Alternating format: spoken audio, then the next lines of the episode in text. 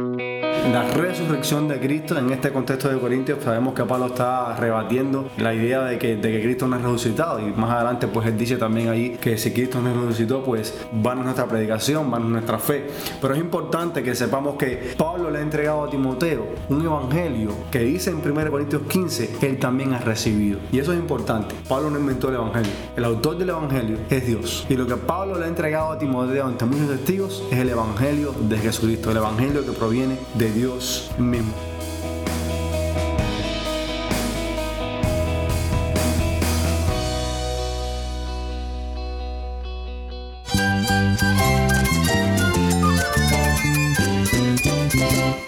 Cristo es la esperanza. Cristo es mi Señor y mi Salvador. Cristo ha transformado mi vida. Cristo es la viña. Separado de Él, nada puedes hacer. Cristo es el camino, la verdad y la vida. Jesús es mi todo el único descanso, la única paz verdadera es con Jesucristo.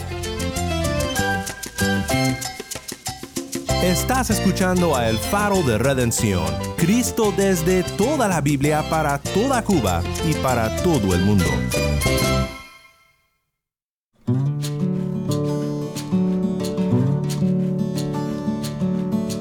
Hola, soy el pastor Daniel Warren. Gracias por acompañarme aquí en El Faro. Hoy continuamos con nuestra tercera instalación de la serie recurrente con el pastor Andy Quesada. Si estás en Twitter, conéctate con Andy en arroba pastorandy-bajo. arroba pastorandy-bajo. Y si no, no te preocupes, porque todas las series de Andy se encuentran en nuestra página web elfaroderedencion.org.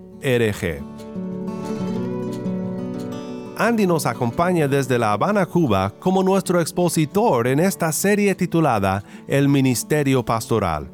Hoy Andy conversa con otros pastores de la iglesia Nueva Vida Habana Vieja sobre la responsabilidad de encargar el Evangelio a hombres fieles. Quiero que pongas mucha atención a esta conversación tan llena de sabiduría pastoral y quiero que ores también para que Dios te abra el corazón para saber si quizás tú estás siendo llamado al ministerio pastoral. Sé que es una necesidad en Cuba. Muchos pastores me han comentado sobre la necesidad de más ministros del Evangelio que sirvan a Dios de esta manera. Y más allá de Cuba también necesitamos siempre estar abiertos a cómo Dios nos esté llamando para servirle.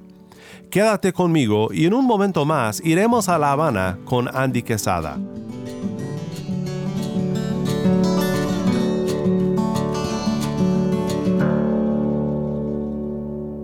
Continuamos ahora con Andy y nuestros amigos pastores de la iglesia Nueva Vida, Habana Vieja. Bendiciones, soy el pastor Andy, estamos en La Habana, Cuba y retomando pues esta charla con los pastores de la iglesia con quien sirvo, el pastor Iván, el pastor Rubén, están ahí conmigo hoy, así que bienvenidos, ¿cómo están? Eh, gracias Andy, muy, muchos saludos, eh, gracias por esta oportunidad, estoy muy bien, gozoso en el Señor y muy agradecido por permitirme vivir en este tiempo y poder en esta oportunidad también. Saludos Andy, saludos a todos los, hermanos que nos están oyendo, qué bueno poder estar compartiendo otro tiempo más acá y poder aprender juntos de la palabra de Dios. Hoy estaremos conversando pues un tema relacionado con la serie que estamos teniendo en Ministerio Pastoral. Eh, específicamente estaremos conversando sobre el encargo del Evangelio a otros hombres. Sabemos que como pastores tenemos esta gran responsabilidad no solamente de predicar la palabra a la iglesia, sino también de, entrenar a otros para que lo hagan. Y el texto en básico que estaremos abordando es según de Timoteo capítulo 2, versículo 2, donde el apóstol Pablo le escribe a Timoteo y le dice, lo que has oído de mí ante muchos testigos, esto encarga a hombres fieles que sean idóneos para enseñar también a otros. Yo creo que ese es un encargo solemne, un encargo importantísimo que nosotros como pastores necesitamos considerar en el ministerio que Dios nos ha llamado a hacer. Así que quiero comenzar preguntándoles y conversando sobre esto. O sea, ¿qué fue lo que Timoteo oyó de parte de Pablo. ¿Qué fue esto que Pablo le dijo a Timoteo y que tenía que encargar a otros hombres? Bueno, Andy, obviamente el Evangelio, lo que Pablo había recibido de Cristo y lo que él había estado proclamando, enseñando, somos administradores del glorioso Evangelio y nosotros entendemos que eso que se nos ha encargado y que debemos administrar y que debemos enseñar, transmitir, es precisamente el Evangelio, que es el mensaje central que recorre todas las escrituras de Génesis hasta Apocalipsis. De hecho, Pablo en el capítulo 1, versículo 14, le dice a Timoteo, guarda el buen depósito por el Espíritu Santo que mora en nosotros. O sea, este depósito, ese tesoro también que también se dice en otros, en otras traducciones se, se pone como el tesoro, ¿no? Es, precisamente, como muy bien dice Rubén, es el Evangelio de Jesucristo. Y, quisiera detenerme aquí un momentico, porque Pablo habla de este Evangelio en la carta a los Corintios. Pablo le dice a los hermanos allí, os declaro el Evangelio que os he predicado, el cual también recibisteis, en el cual también perseveráis por el cual asimismo, si retenéis la palabra que os he predicado, sois salvos, si no creísteis en vano. Y ahora Pablo les va a decir a los hermanos, porque primeramente os he enseñado lo que asimismo recibí, que Cristo murió por nuestros pecados conforme a las escrituras, y que fue sepultado y que resucitó al tercer día conforme a las escrituras. Este es el Evangelio, o sea, el Evangelio, la vida, la muerte, la resurrección de Cristo. En este contexto de Corintios sabemos que Pablo está rebatiendo la idea de que, de que Cristo no es resucitado. Y más adelante, pues él dice también ahí que si Cristo no es resucitado, pues van a nuestra predicación, van a nuestra fe. Pero es importante que sepamos que Pablo le ha entregado a Timoteo un evangelio que dice en 1 Corintios 15, él también ha recibido. Y eso es importante. Pablo no inventó el evangelio. El autor del evangelio es Dios. Y lo que Pablo le ha entregado a Timoteo ante muchos testigos es el evangelio de Jesucristo, el evangelio que proviene de Dios mismo. Así que es bueno tener claro esto. O sea, este cargo de entregar a otros lo que he escuchado de Pablo es el Evangelio, no es otra cosa. Así que es un buen punto de comienzo en el tema que estaremos viendo al día de ahora. Timoteo tiene que encargar este Evangelio a otros y Pablo caracteriza a esos otros dice que sean hombres fieles e idóneos para enseñar también a otros. O sea, estos hombres fieles, ¿de qué nos habla eso?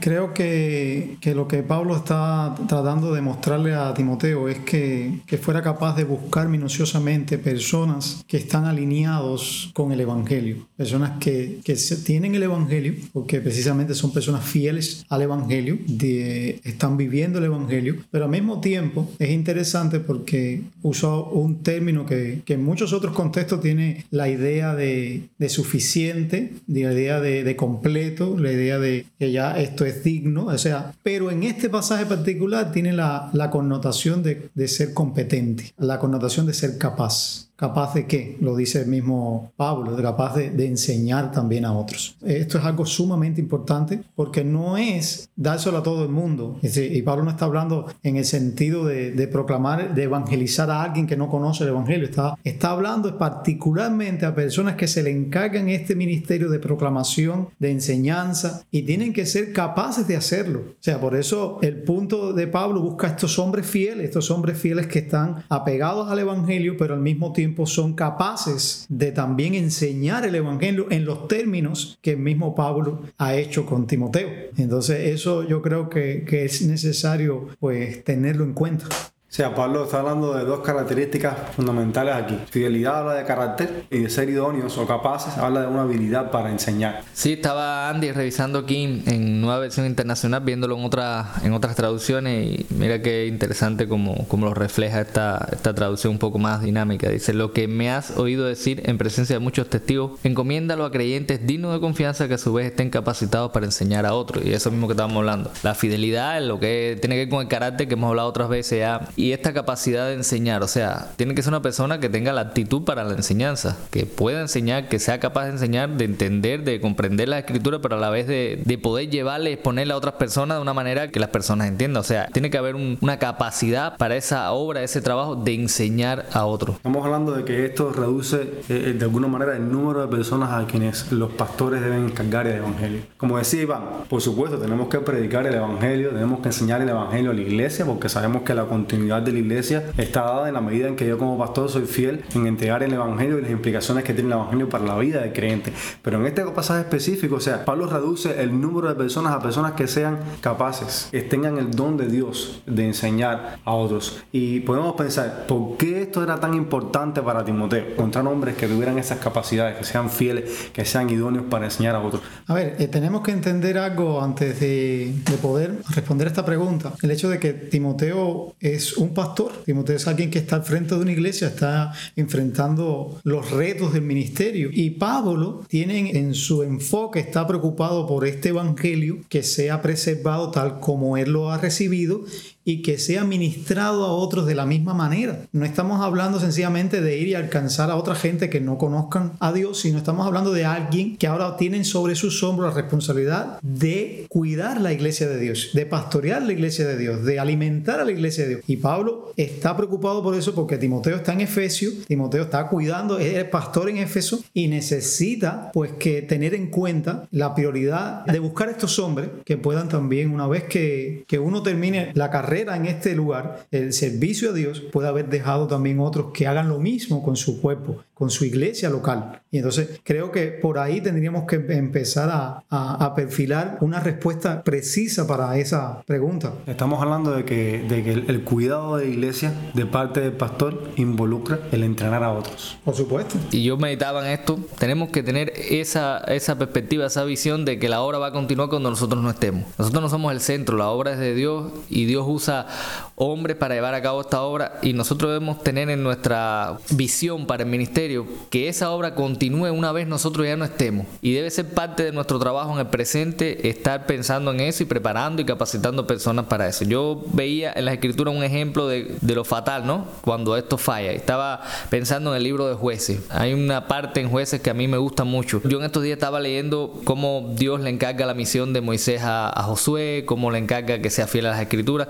Pero después que Josué termina toda su obra, todo su ministerio, dicen jueces 2.8, y toda aquella generación también fue reunida a sus padres y se levantó después de ellos otra generación que no conocía a Jehová ni la obra que le había hecho por Israel. Falló algo en el camino, no hubo transmisión, no hubo esa, ese cuidado de que otras generaciones pudieran, o sea, se dejaran a personas capacitadas para enseñar. Y nosotros tenemos el libro de jueces que es un recordatorio de lo trágico que es no conocer y no haber recibido, no haber sido transmitido como tal la, la palabra de Dios. Y yo creo que eso es lo, lo importante, que nosotros pensemos en los que van a venir después. Y claro, esperamos que el Señor venga en cualquier momento, pero nosotros no sabemos cuándo el Señor va a venir. Nuestro trabajo, nuestra misión es pensar que van a venir otras generaciones que puede ser que no conozcan. Si nosotros no pensamos hoy en preparar y capacitar personas que puedan enseñar fielmente a otros. Y eso es un punto interesante porque regresando un poco a lo que dice, que es una realidad, nosotros no somos los dueños de esta obra, nosotros también somos servidores, somos administradores y descansamos en la soberanía de Dios sea, Dios lo pero eso no significa que pasemos por alto la responsabilidad que nos ha dado de entrenar a otros. Y Pablo está preocupado por eso, porque puede suceder también lo que el mismo eh, Rubén está diciendo. O sea, puede haber levantarse una generación que por la negligencia de la generación anterior, del liderazgo anterior, no fue capaz de buscar hombres fieles, idóneos, o sea, personas con la capacidad para enseñar este evangelio tal como ellos lo recibieron. Y eso es una responsabilidad que cae sobre nuestros hombros. Amén de que confiamos completamente en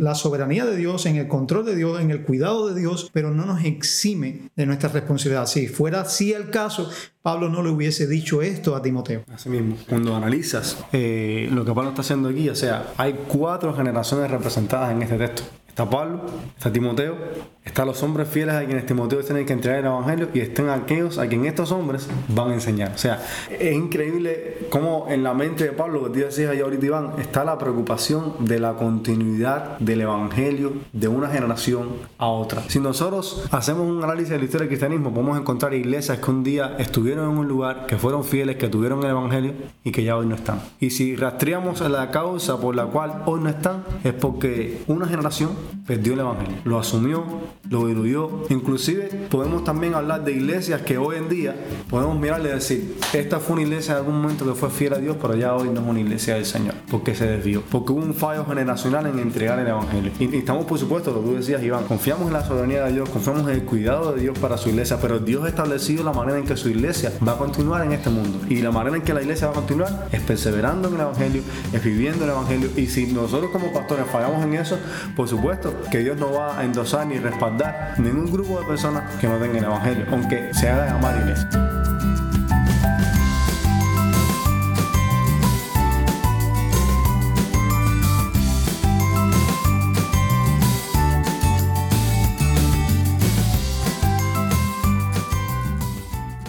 Nosotros descuidamos esta, esta prioridad en nuestra vida, estamos viviendo de una manera eh, desconectada de lo que Dios nos ha mandado hacer también. Incluso irresponsable. E irresponsable. Eso fue lo que pasó en el siglo XIX con todo el movimiento de la, teología de la liberación. Personas muy centradas en sí mismos, personas muy tratando de encontrar y entender la mente de Dios y los secretos de todas las cosas y, y demás, pero se olvidaron del Evangelio y mucho más allá se olvidaron de dar ese Evangelio a otra generación, tal como ellos lo habían recibido. Se olvidaron de eso. Así mismo. Inclusive hay un mal que esto trae consigo y que podemos también nosotros revisar en, nuestro contexto cubano, pero también creo que ocurre también en Latinoamérica y, y por qué no en el resto del mundo. Y es el hecho de que a veces el, pastor está solo en su iglesia, está ocupado en el ministerio, incluso puede ser que sea fiel a Dios en ese ministerio, pero no está pensando en, capacitar a otros, quizás por temor o, por otras causas. Pero la realidad es que a veces ocurre que está el pastor solo en su iglesia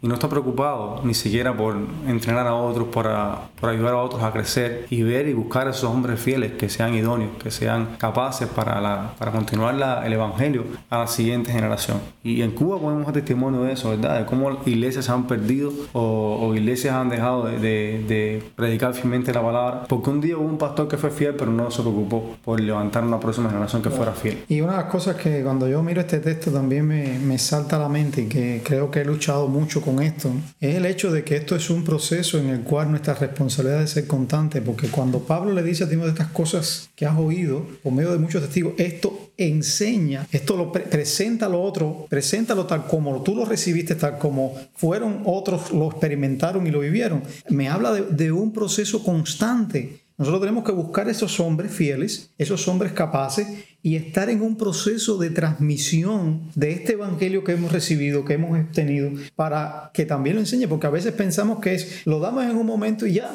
no, pero está hablando de un entrenamiento, de estar con ellos, como le pasó a Timoteo con Pablo, como como hemos dicho en otras ocasiones, ¿cuánto tiempo eh, para este momento, cuánto tiempo ha pasado Timoteo y Pablo juntos? Estamos hablando de un discipulado de la vida. Así mismo. Y otra cosa que, que puede ayudarnos también es pensar en, de qué maneras específicas nosotros podemos entrenar a otros en el ministerio. Si hay algún pastor que nos puede estar escuchando a esta hora y decir, bueno, es que yo estoy solo en mi iglesia, eh, no sé, no tengo ni idea de cómo comenzar a entrenar a otros o sea, ¿qué consejos pudiéramos darle a ese pastor? El primer consejo es que, que tenga eso como algo importante y prioritario un ministerio, porque el, el primer paso es que el, que el, pastor diga, bueno, esto es una esto es parte también de mi ministerio, porque puede ser que haya pastores que no lo estén haciendo porque eh, hasta ahora ni siquiera, ah, aún conociendo la escritura, no se ha puesto a, a pensar y poner como prioridad eso. no son conscientes de eso. No son conscientes, saben que la escritura lo enseña, pero nunca han dicho, bueno, esto es parte también de, de mi trabajo, yo tengo que, que orar por esto, procurar este tipo de cosas. Entonces lo primero es orar. Orar por quién? Orar por esos hombres que están ahí en la congregación y que Dios está llamando y que tienen el carácter y que tienen la, la, el don también de la enseñanza. Están ahí y él a lo mejor no se ha dado cuenta. Lo primero es orar por eso, para que el Señor le ayude a ser sabio, a discernir quién es la persona, esas personas adecuadas. Em, así que el primer consejo es ese, orar por eso, tenerlo en su agenda como una parte de su, de su trabajo también. Sí, yo creo que a la parte de eso... Eh, está la, observación minuciosa que tú debes que tener con toda intencionalidad dentro de tu congregación, porque el simple hecho de a veces tener una perspectiva de esta, de un liderazgo único y de solo en una iglesia, también refuerza más eh, eh, la idea de, estar separado, de estar solamente concentrado en uno mismo y ni siquiera se piensa en esta perspectiva que, que Pablo está dando a Timoteo, que para mí es central. A la parte que estás orando, sé proactivo en observar estas personas que están dentro de tu congregación y sencillamente están manifestando pues cualidades que Pablo le está incluso diciendo a Timoteo que busquen en eso. Solamente necesitas que proactivamente observes con toda intencionalidad. También tenemos personas que nos escuchan en, el faro y que no son pastores. Y creo que también ellos tienen una parte activa en esta, en esta tarea, ¿no? Quizás no su responsabilidad como la de un pastor es buscar a esos hombres fieles, pero ellos pueden también colaborar en, orar por sus pastores, en, preocuparse porque sus pastores puedan estar haciendo esto. Así que este es un mensaje también que, es válido para esos miembros de las iglesias que tú también tienes un rol en esa, en esa tarea.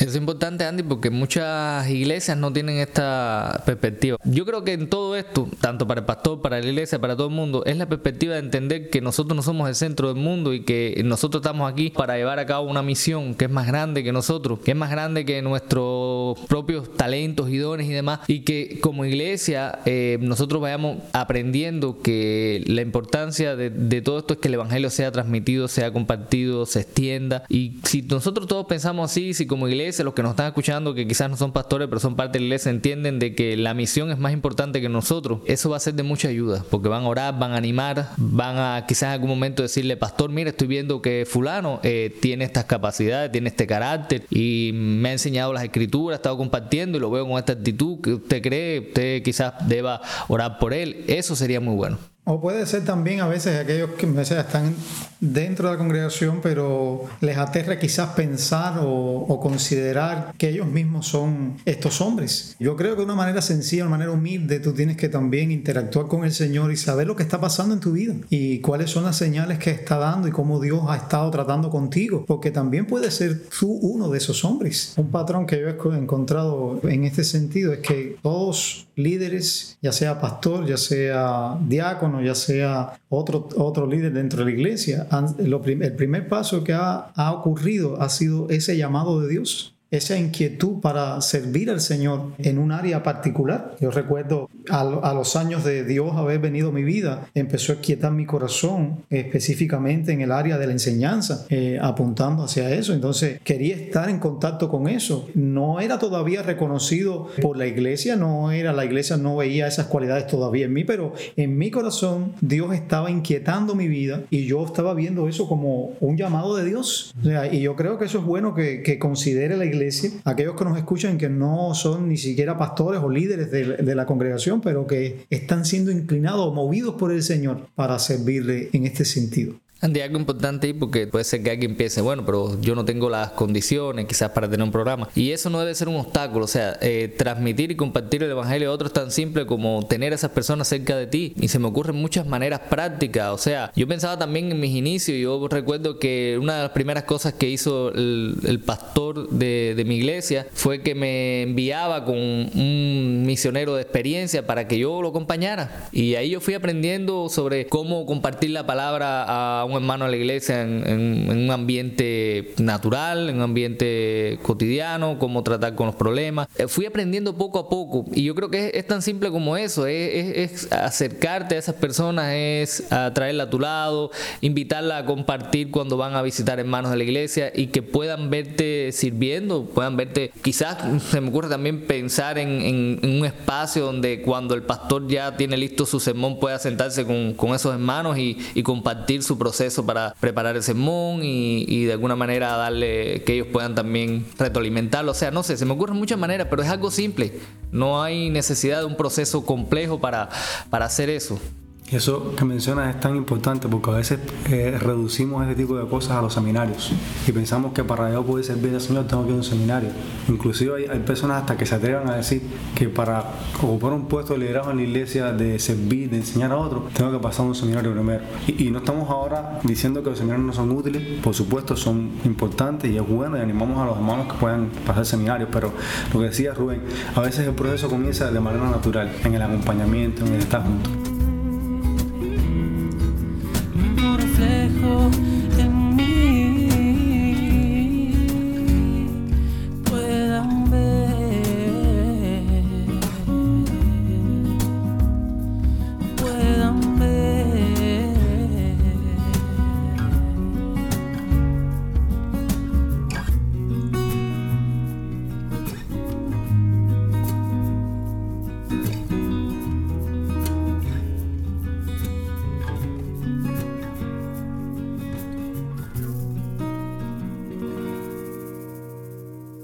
Soy el pastor Daniel Warren y esto es el faro de redención.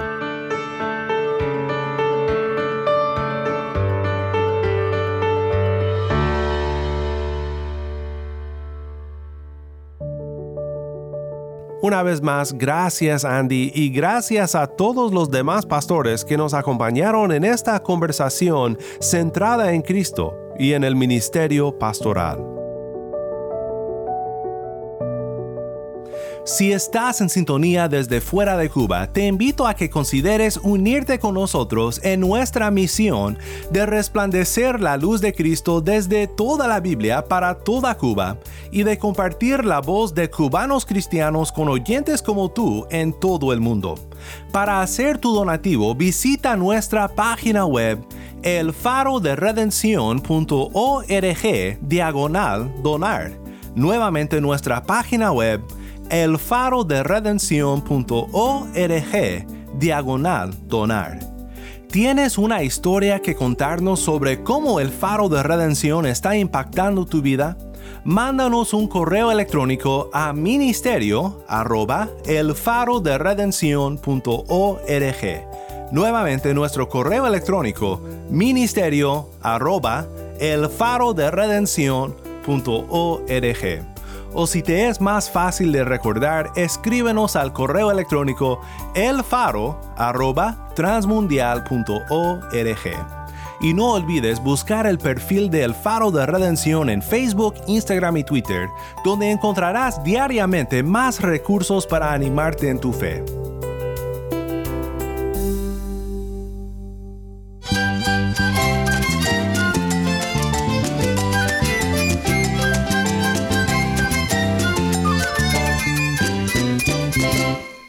Soy el pastor Daniel Warren. Te invito a que me acompañes mañana en esta serie con el pastor Andy Quesada, el Ministerio Pastoral. La luz de Cristo desde toda la Biblia para toda Cuba y para todo el mundo, aquí en el Faro de Redención.